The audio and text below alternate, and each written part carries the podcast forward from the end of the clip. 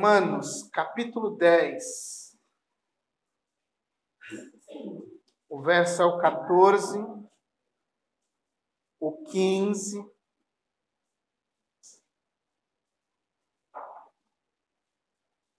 Romanos, capítulo 10, verso 14, verso 15.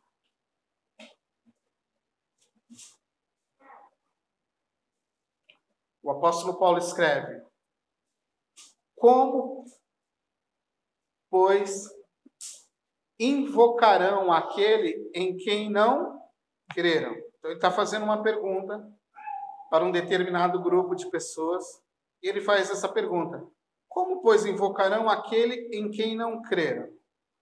Aí vai fazer uma segunda pergunta: E como vão crer, ou como crerão naquele de quem nunca ouviu se falar, ou não, nunca compartilharam conosco, com alguém acerca desse Deus, desse Jesus. Mais ou menos isso que ele está falando. Como ouvirão se não houver quem pregue? E como pregarão se não forem enviados. Como está escrito, como são belos os pés dos que anunciam o evangelho ou as boas novas. Então Paulo aqui ele trabalha alguns conceitos importantes, como alguém que não escutou, verso 14, né? Como vão crer? Então a pessoa não tem como crer se ela não escutou. Então, a segundo ponto, não, não tem capacidade para ouvir porque alguém não falou. E como ouvirão se não há quem pregue? Então são, são três coisas aqui: ouvir, né? crer e pregar. É necessário que exista essas três ações e elas são, são ações importantíssimas. Então veja só, você falou para mim que ser cristão é cumprir, é ser semelhante a Jesus. E uma das pautas, uma das coisas que está no centro da vinda de Jesus é a pregação do Evangelho ela é central, ela é a razão da encarnação. Jesus encarnou como homem, sendo ele o próprio Deus, para esta boa nova, ou para que esta boa nova seja pregada, seja anunciada. Paulo entra aqui num dilema e compartilha com seus leitores essa ideia. Tipo assim, a preocupação dele, como vão ouvir? Como crerão, né? Esse é o embate. Quem pode crer naquele Deus que não foi anunciado? Como é que ele vai ter ciência de um Deus que ele não escuta? Como é que poderá alguém crer se nunca escutou? Então ele, ele traz esse peso, né? essa, essa ideia. Como, pois, eles invocarão, como, pois, eles vão adorar, como eles vão adorar, como eles vão cultuar, como eles vão invocar o nome deste Deus que você está tentando me dizer se eles nunca ouviram falar dele. Verso 14. Como vão confiar neste Deus se eles nunca ouviram falar dele? Segunda coisa, invocação, culto, está associada a ouvir o Evangelho. Aí tem um, o terceiro e o mais problemático de todos os problemas não há quem proclame. Não há quem fale, não há quem diga algo sobre esse Deus. Esse Deus parece que, é como o Paulo está falando, se ele não for compartilhado, ele passa a ser um Deus inexistente para as pessoas.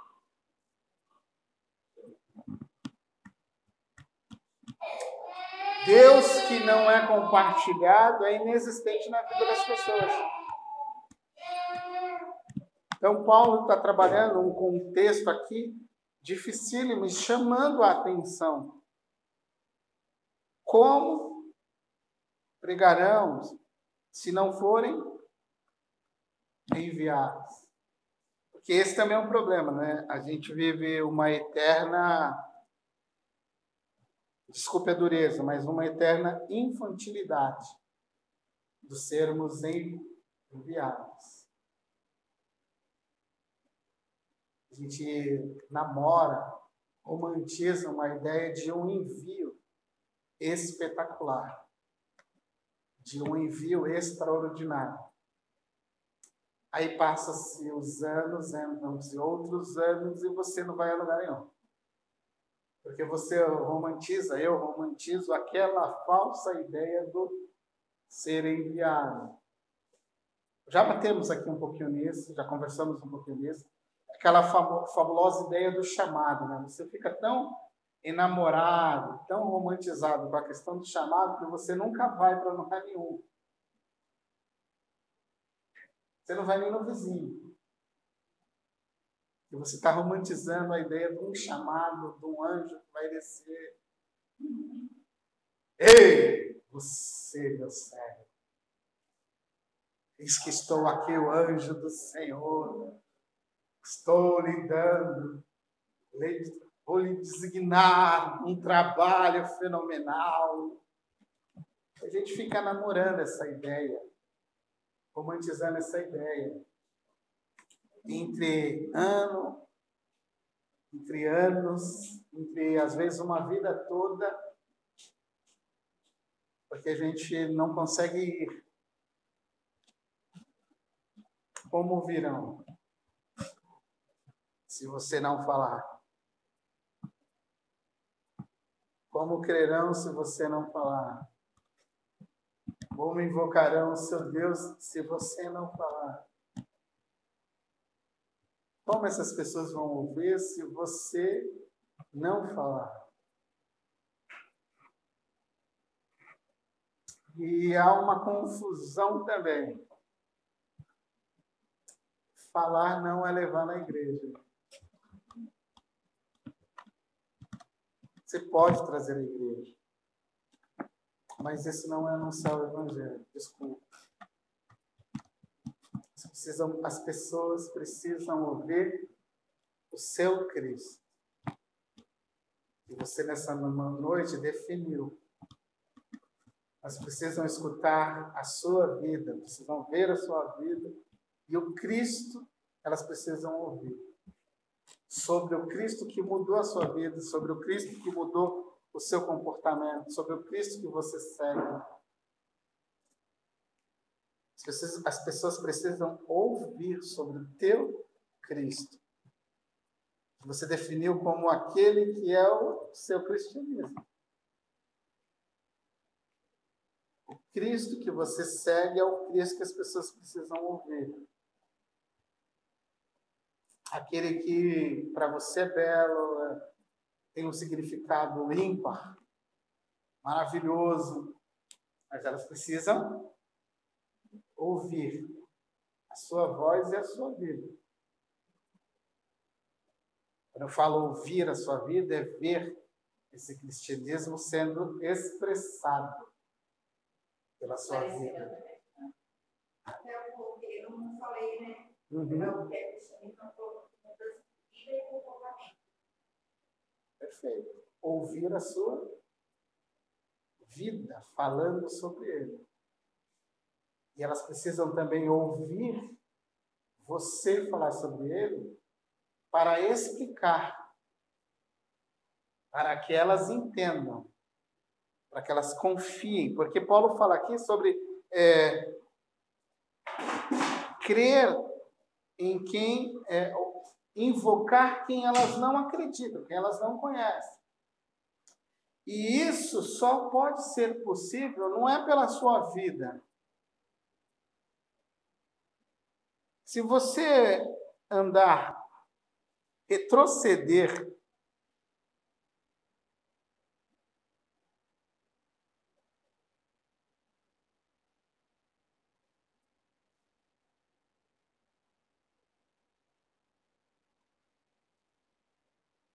Se você retroceder aí uns versos, você vai lá no capítulo 10, lá no verso 9.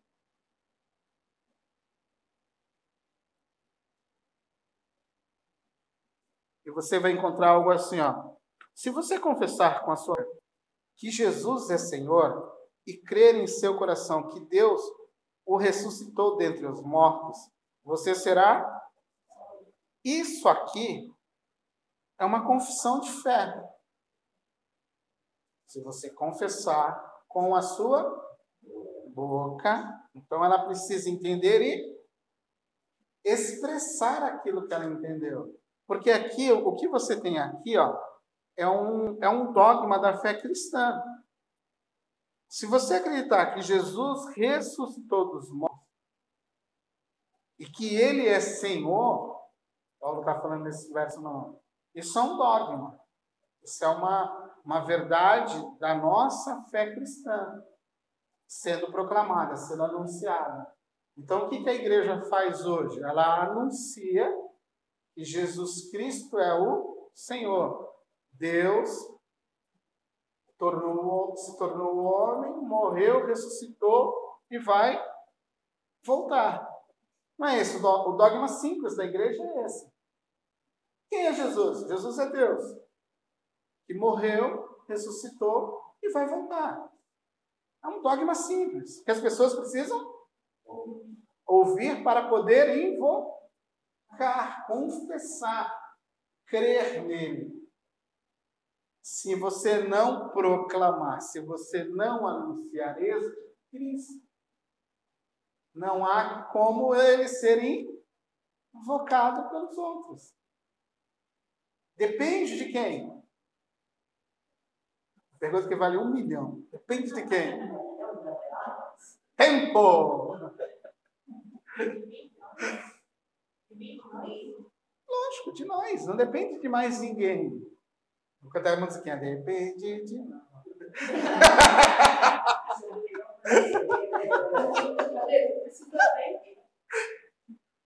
Eu queria que você entendesse isso, por quê? Isso é muito importante. Isso depende de nós. Não depende de outro ser. Não depende de outro, de um extraterrestre. Não depende dos anjos. Isso depende de nós. Nós somos o corpo de Cristo. Nós somos a expressão de Cristo nesse mundo. Imagina se, se Jesus estivesse nesse mundo, o que ele estaria fazendo? Hã? Proclamando o Evangelho. Tempo e fora. Aí eu quero abrir um parênteses, se você não se encaixa isso na sua vida. Porque você não pode viver só nesse mundo do ser. O Evangelho chegou para você e você já é. Está lutando para ser melhor. Mas as pessoas ao teu lado talvez ainda não sejam. E esse Evangelho só vai alcançá-las se você for até lá. Esse Evangelho só vai alcançar esse coração se você testemunhar. Eu não estou falando que você deve convertê-los. Abre-se um parênteses aqui, porque existe em nosso tempo aqui contemporâneo uma turma que está quase fazendo o trabalho da regeneração no outro. está dando ruim, muito ruim. Porque eu e você, qualquer cristão, fomos chamados para testemunhar e não converter. Essa obra é só dele. A gente está confundindo, a gente quer fazer o cara se converter. Esse não é o nosso trabalho. Nosso trabalho como igreja, temos uma, um galpão onde nos reunimos todos os domingos como igreja do Senhor Jesus Cristo, toda terça ou qualquer outro evento, não é isso? A igreja se reúne nesse galpão aqui do lado. Ele não é a igreja. A igreja se reúne lá. Quando o não convertido entra em contato com essa localidade onde a igreja se reúne, ele tem um contato com o corpo de Cristo. Ali ele deve receber um toque. Ali ele deve receber o evangelho. Ali ele deve ter acesso a pessoas que vão amá-lo, a pessoas que vão cuidar, as pessoas que vão tratar. Ali ele vai ter esse primeiro contato. Neste primeiro contato, o que ele deve escutar? O evangelho que está na nossa vida. Somos o corpo de Cristo, eles não podem escutar nada menos que o evangelho e ouvem na nossa vida e na nossa proclamação. Então, quando as pessoas entram em contato comigo, em contato com você, elas automaticamente estão também se conectando a Cristo. Porque eu e você, aonde estivermos, em qualquer contexto social, secular ou religioso, somos o corpo de. Lá no teu trabalho, você é parte da extensão do corpo de Cristo que está lá, naquele lugar que você fez um contrato de trabalho, uma prestação de serviço. Mas você representa quem ali? O corpo de Cristo. E quando alguém lá no teu trabalho, na tua escola, um amigo teu vizinho, entra em contato com você, ele automaticamente está entrando em contato com Cristo. E o que ele precisa receber de você? O Evangelho.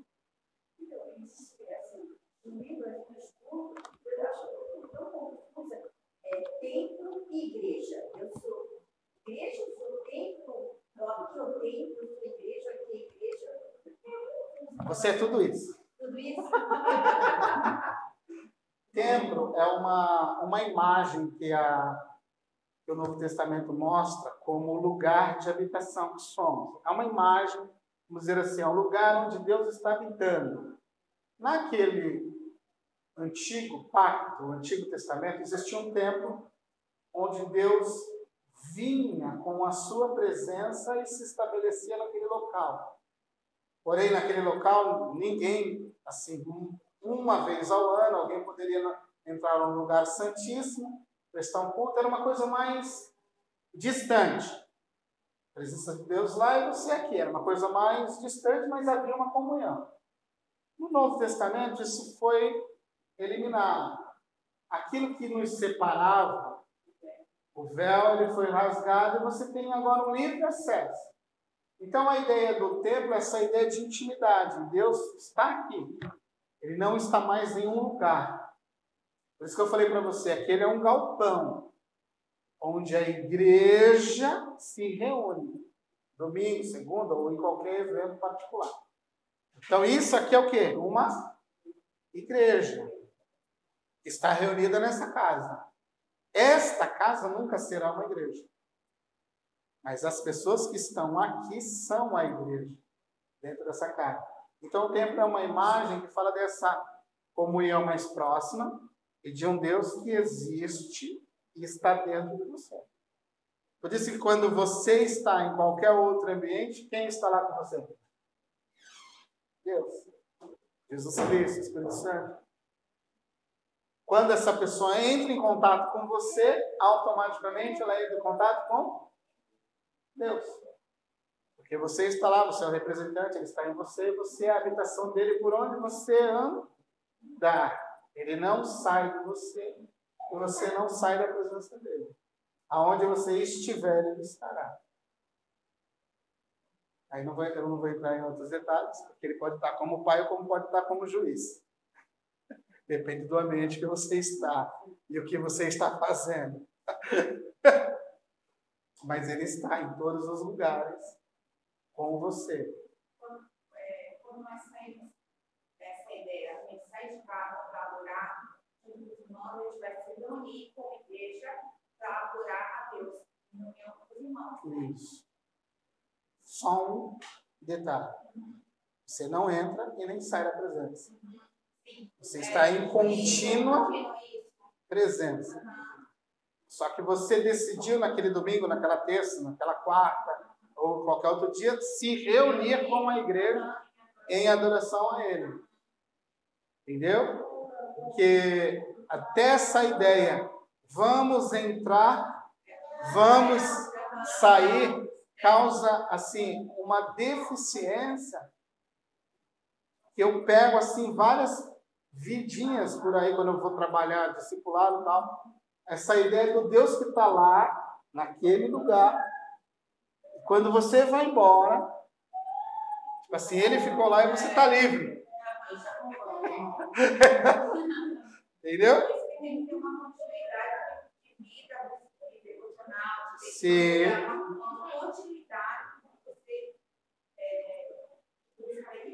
Sim. Não é sair, ai, é, não oro, não leio a Bíblia, não tem aquela comunhão. É, Pegou a ideia. Então, vive a vida constante, a conversa com Deus. Isso aí. Assim, por incrível que pareça, o resultado do domingo depende do teu movimento da semana. Às vezes você chega no domingo, Ai, que culto frio. Que culto chato. Que hino. Ai, o pastor tá com essa roupa. Ai, que Bíblia. Ai, o ventilador tá girando. Entendeu? Viu com aquela blusa de novo. Ai, que perfume. Se você faz isso que eu tô, bota lá no diário, você acompanha e veja o resultado do domingo. Se você teve uma semana na presença, onde você invocou, onde você adorou, por sua livre e espontânea vontade em casa, quando você trabalhou essas questões devocionais simples do seu dia a dia, quando você convidou Deus para fazer presença santa durante a semana, em todos os momentos da sua vida, você vai ver que você vai vir domingo aqui. É diferente. A palavra do pastor pode ser aquela palavra mais boba e simples, você vai estar lá. Que palavra! Tipo assim, o Salmo 23, ele toma, ele toma, ele toma uma forma, uma força. Mas se na semana anterior você não fez esse trajeto, esse, esse caminho, vai ler o Salmo 23. De novo, Salmo 23, caminho. Puxa, já até conhece isso aí. Mas se você fez todo esse caminho de comunhão a semana, você vem para o domingo. Por isso que eu acho que eu achei muito interessante esse relógio de oração que o pastor fez, porque praticamente te obriga a ter disciplina para você ter um momento com Deus, em qualquer horário, né? Sim. Eu achei muito importante. É, a disciplina é uma coisa que a gente tem dificuldade de impor uma disciplina. Tipo assim, ah, eu vou ler a Bíblia em cinco dias. Primeiro dia. Segundo dia. Terceiro, tu já deixou a Bíblia de canto. Quarto e cinco, já tá... nem te viu mais. Porque nos falta a disciplina.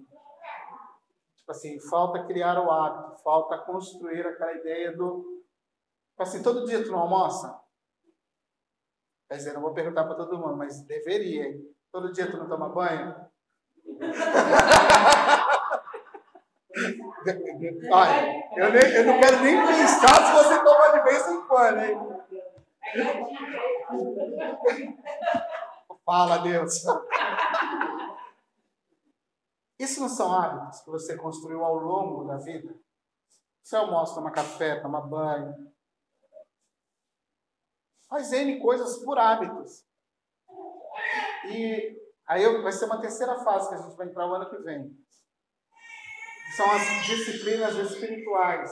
São as práticas espirituais que eu devo colocar na minha vida. A prática da oração, a prática da leitura bíblica.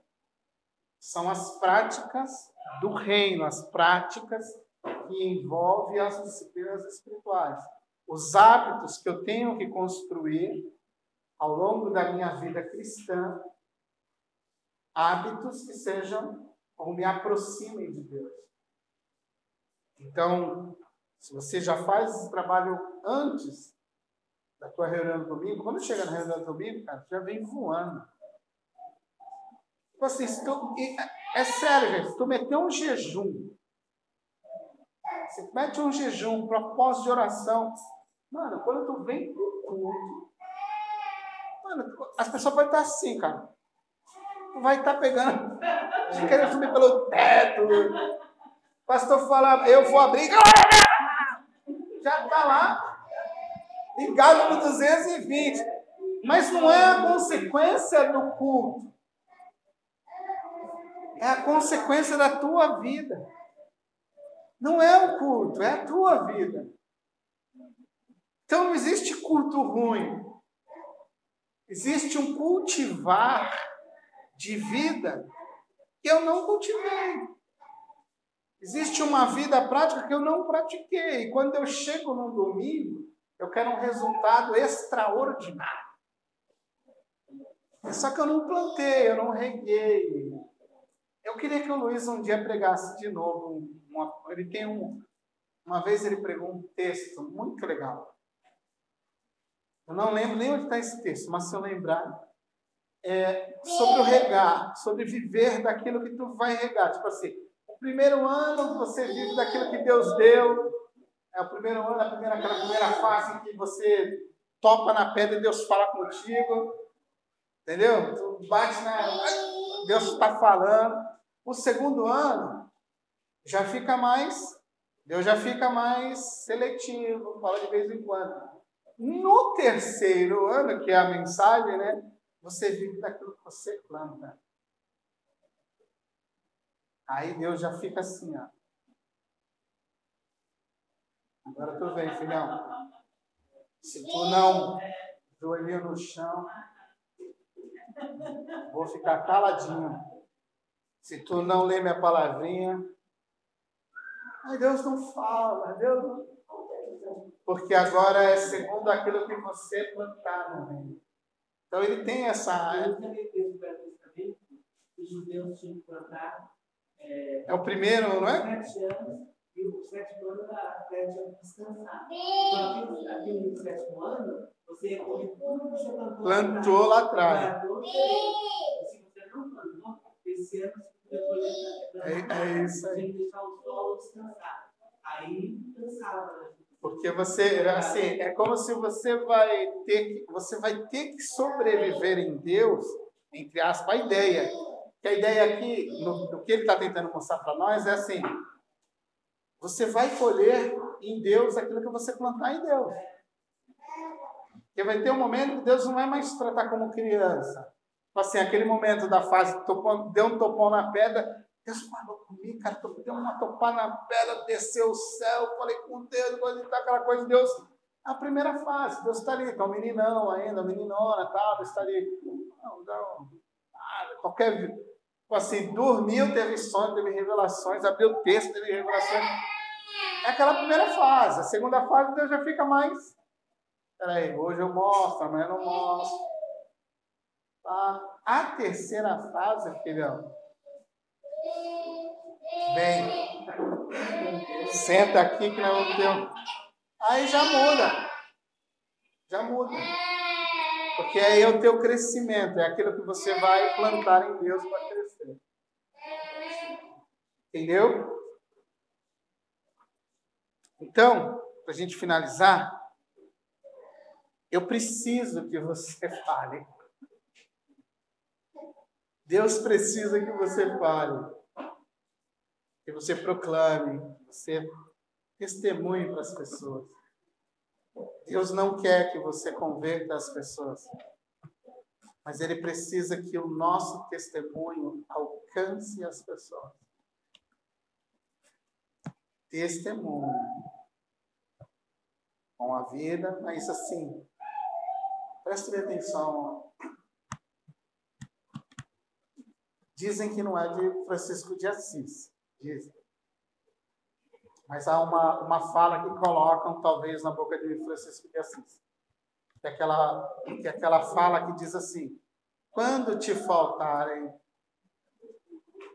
as palavras, pregue com a vida. Eu acho que é uma coisa assim. Se te faltarem as palavras, pregue com a vida. Algo desse, de, desse contexto. O que eles estão dizendo? A tua vida é a pregação do Evangelho. Isso é bonito, isso é importante e tem o seu contexto. Mas o que a Bíblia diz não é isso. A Bíblia diz que eu tenho que falar o Evangelho, eu tenho que proclamar o Evangelho. Pode olhar a minha vida, a minha vida pode, pode ser exemplar. Mas como crerão se não há quem fale, pregue? A gente está muito preocupado em ser. Isso tem o seu valor e o seu contexto. Mas a gente talvez não esteja tão preocupado no falar para o outro. E como invocarão? Como vão crer? Ele não prega nem para ele mesmo.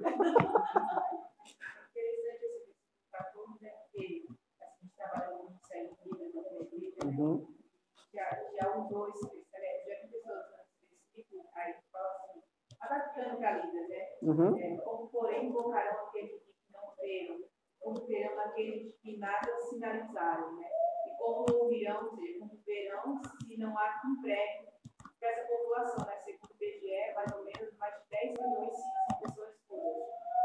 E aí não adianta entregar somente um folheto para ele, porque assim, não é a língua deles, eles vão ver falar de uma muito bem Então, pessoas que dizem realmente que levem a palavra do Evangelho, sabe? Sim. Então, são poucos trabalhadores, muita gente que ainda não chegou ao Evangelho por conta de não saber o básico, vive assim, não conseguir então levar a palavra de Deus. Né? Teu, teu texto é desafiador.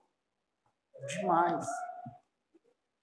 Assim, o teu ministério, o teu contexto. Assim, eu não tenho Libras, eu não sei Libras. Mas você sabe. Como me ouvirão? Nunca me ouvirão. Mas vão te ouvir. Tanto que atendimento assim, é, assim, quando a gente estava lá, era o pastor João, né?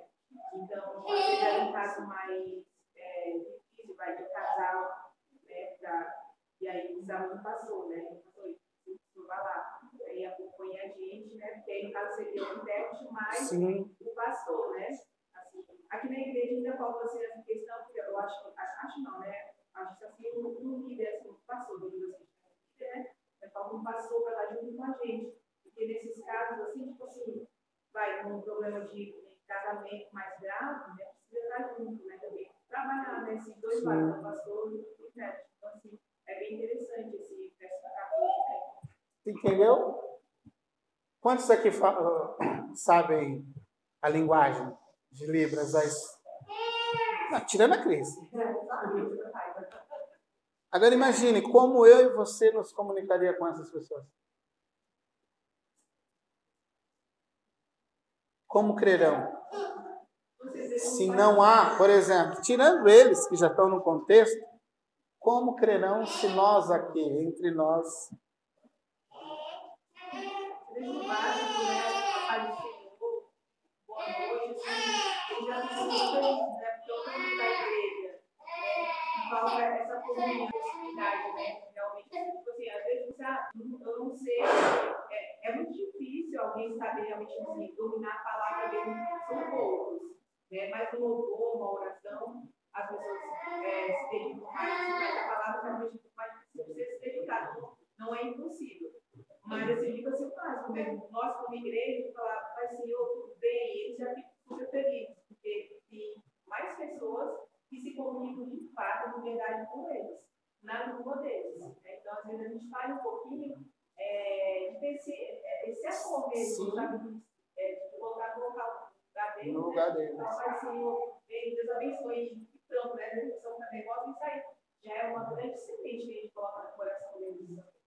Porque ele, ele percebeu que alguém se importa com ele. Não é um ou dois, mas, mas é a igreja.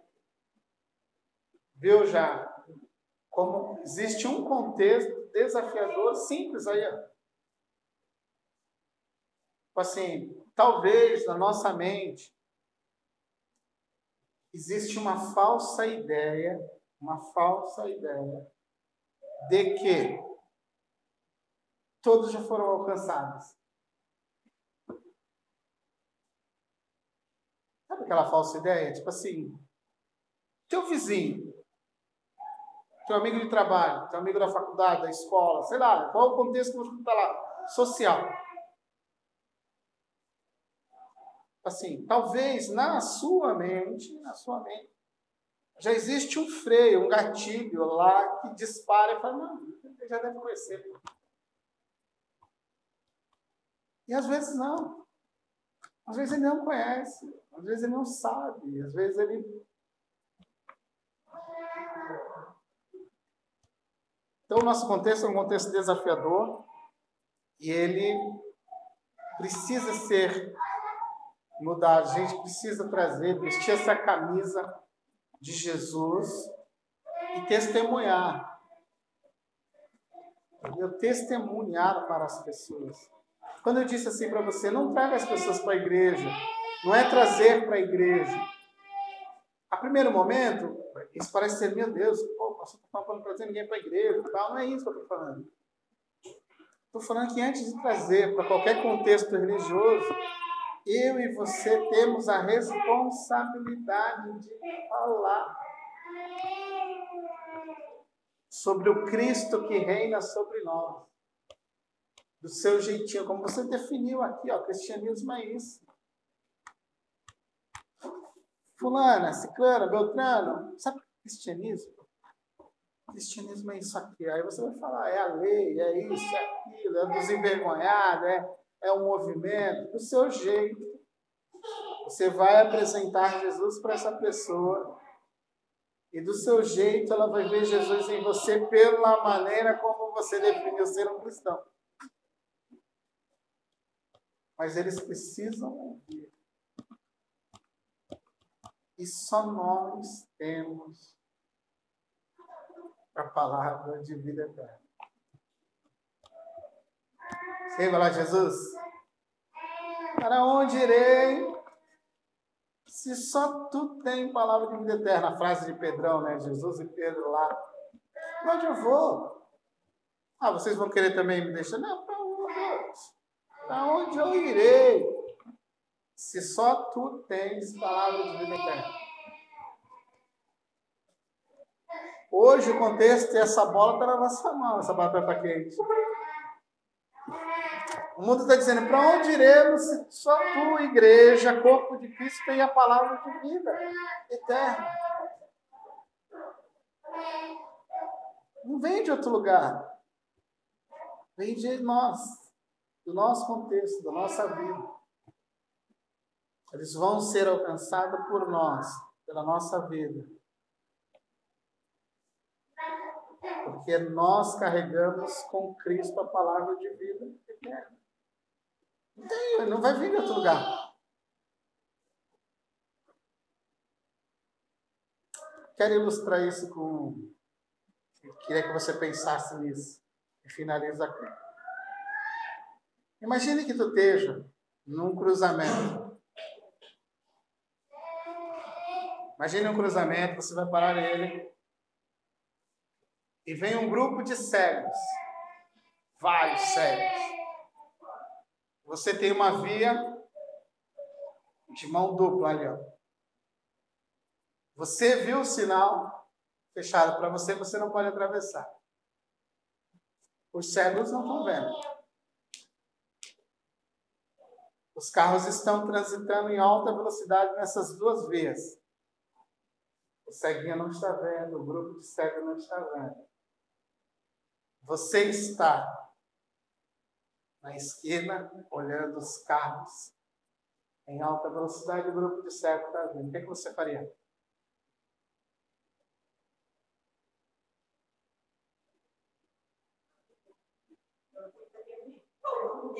Cego, mas escuta. É,